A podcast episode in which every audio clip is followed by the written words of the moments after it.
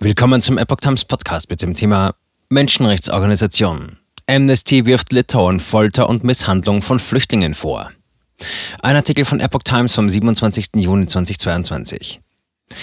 Amnesty International wirft Litauen vor, im Umgang mit Flüchtlingen verschiedener Nationalitäten aus dem Nachbarland Belarus gegen Menschenrechte zu verstoßen. Während man Kriegsflüchtlinge aus der Ukraine in Litauen mit offenen Armen empfange, würden Asylsuchende aus Ländern wie dem Irak oder Syrien rechtswidrig inhaftiert, schwer misshandelt und abgeschoben. Dies ergebe sich aus der Befragung von Migranten in zwei litauischen Haftzentren, heißt es in einem Bericht der Menschenrechtsorganisation. Zugleich warf Amnesty der EU vor, das Vorgehen in dem baltischen Mitgliedsland untätig zu dulden. Dem Bericht zufolge klagten Migranten in den Befragungen über Erniedrigungen durch die Behörden und unmenschliche Haftbedingungen. Die litauischen Behörden halten Tausende von Menschen monatelang willkürlich in heruntergekommenen Haftzentren unter Militärführung fest, wo sie Folter und anderen Misshandlungen ausgesetzt sind, kritisierte Amnesty.